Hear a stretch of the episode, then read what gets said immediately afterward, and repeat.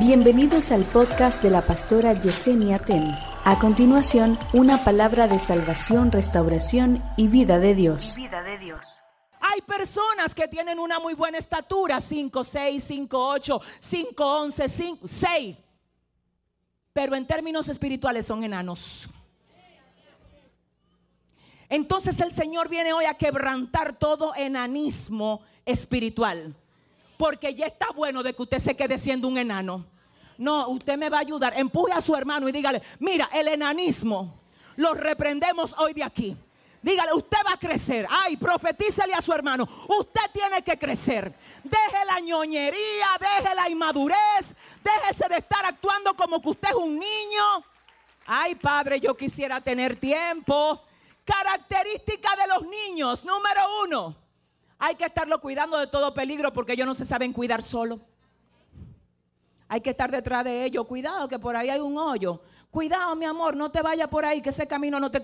Mientras tú necesitas tanta supervisión, porque tú no eres confiable para estar sin supervisión, ¿cómo se te puede confiar algo así? Hay personas que usted la deja cerca de gente haciendo cosas incorrectas y ellos como, como si fuera el hierro alemán se involucran en lo incorrecto. La Biblia dice que se conviertan ellos a ti, no tú a ellos. ¿Cómo te va a ti? Cuando estás cerca de personas en tu trabajo que hacen cosas indebidas, ¿te involucras en eso? ¿O eres la luz de ellos? Así dice el Señor, quiero gente que me represente. Quiero gente que haga lo correcto en medio de los que hacen lo incorrecto. Quiero gente que por amor a mí aparente que está perdiendo algo para ganar algo mayor. Si usted le va a dar ese aplauso al Señor, déselo bien.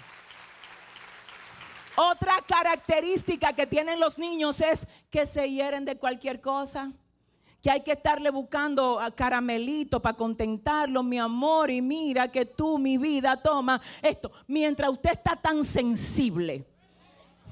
No, déjame ver. Hay gente que son demasiado sensibles. Cualquier cosa a ellos les roba la paz.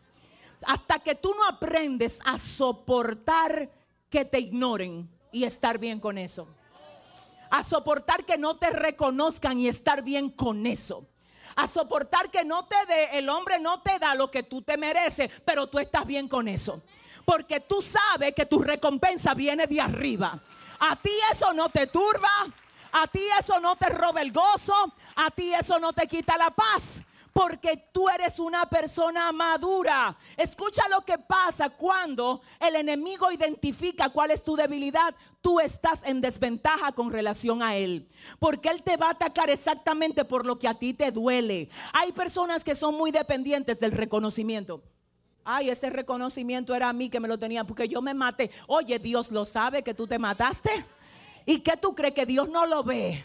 Tú sabes lo que hace Dios, que te deja a ti sin reconocerte, que no te mencionen, que no te mencionen para ver para quién fue que tú lo hiciste.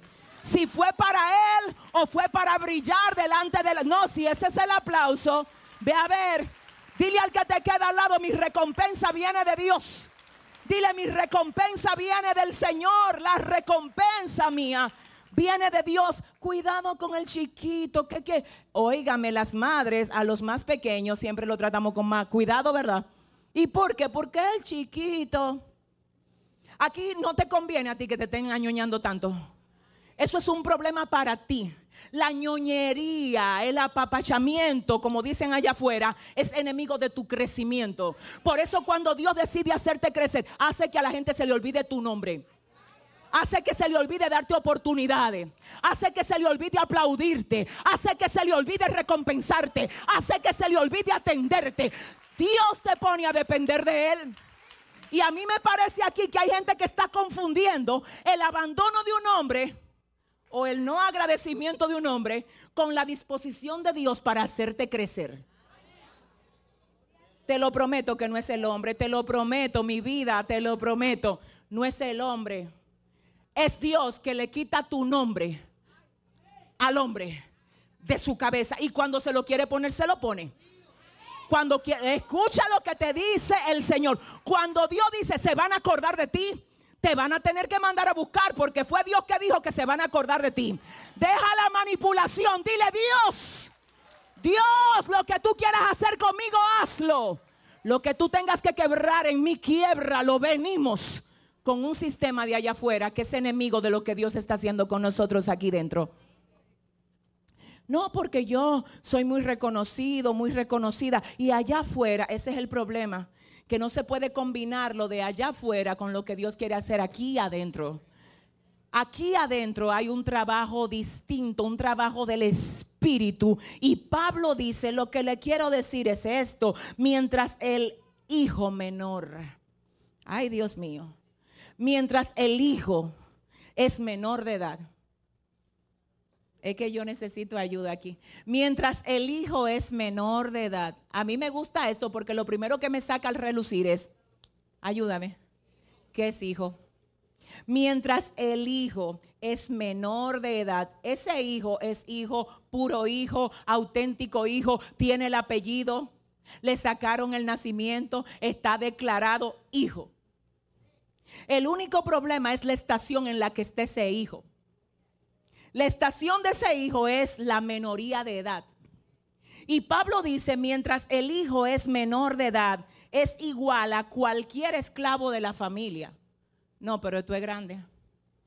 Oh Dios mío, hay una estación en la que nosotros siendo hijos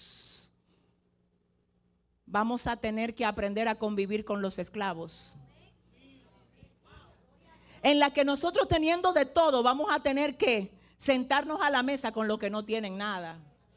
Cuidado si Dios te tiene en esa estación y tú no estás entendiendo que es una estación de preparación. Pero hay gente que no, es que se siente desventurado, desdichado, porque ¿cómo va a ser que si yo soy hijo de Dios, a mí lo mío Dios no me lo da y yo tengo que estar pasando situación? Es que no tiene que ver con, es que tú eres hijo y tú tienes, es que tú tienes todos los derechos de hijo, tú lo que no tienes la mayoría de edad. No, pero si tú le vas a dar, no, yo no sé, no sé. En nada difiere del que es esclavo. Tú sabes, esto es bueno para ti. No, no, no me entendiste. Déjame explicártelo. Es bueno para mí y es bueno para nosotros relacionarnos con los que no tienen nada. Para que cuando Dios nos dé, entendamos que en un tiempo no teníamos. Te acabo de hablar de la falta de procesos en la gente que recibe demasiado sin tener el carácter. Una persona que estuvo con esclavos después que recibe herencia, piensa en ellos, porque comió con ellos porque sufrió con ellos, porque padeció con ellos. Dios no anda rápido, Dios está formándote. Porque cuando te dé lo que te va a dar, Él no te lo va a quitar. Tú no lo vas a perder como el 70 o 80% de personas que luego de recibir cosas a vapor, la pierden.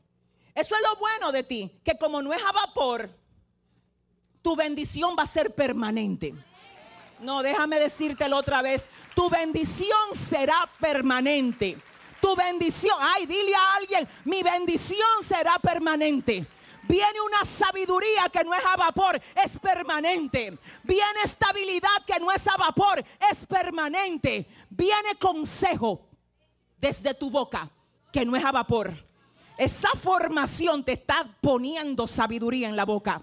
Los procesos te están llevando a ser una persona que cada vez que habla, ay Dios mío, Padre, ¿con quién yo vine a hablar aquí? Que cada vez que abres la boca, es poder, es autoridad de Dios lo que sale de ti. Pero ¿de dónde salió eso del proceso? ¿De dónde salió de lo que pasé? De lo que viví, no de lo que me contaron. Procesos. Necesitamos entender en qué estación estamos. Lo peor que puede hacer el niño en menoría de edad es decir, no quiero estar con esclavo. ¿Qué es lo que está pasando en esta casa? Miren mi nacimiento. Aclárenme este problema. Búsqueme a mi papá. Eso es lo peor que puede hacer el niño. Lo mejor que puede hacer es decir, bueno, si esto es lo que a mí me toca ahora, ¿dónde es que se sientan los esclavos? No sé con quién yo vine a hablar aquí. ¿Qué hay de comida hoy para nosotros? No me malinterprete, yo no te estoy diciendo, entiende el punto. Entiende el punto, es que hay etapas en las que tú vas a parecer que no tienes nada y no puedes pelear con esa etapa. No puedes pelear con ella. Escucha, no puedes pelear con ella. Es la estación. Es la estación, es la estación. Hay momentos en los que Dios te va a dejar sin nada. Hay momentos en los que tú vas a tener que salir a buscar prestado. Hay momentos en los que tú vas a tener que pedirle a alguien que te dé porque tú no tienes. Deja el orgullo, deja el orgullo. Dios está trabajando tu corazón. Deja el orgullo. No es por falta de dinero, es por causa de tu formación. Deja el orgullo.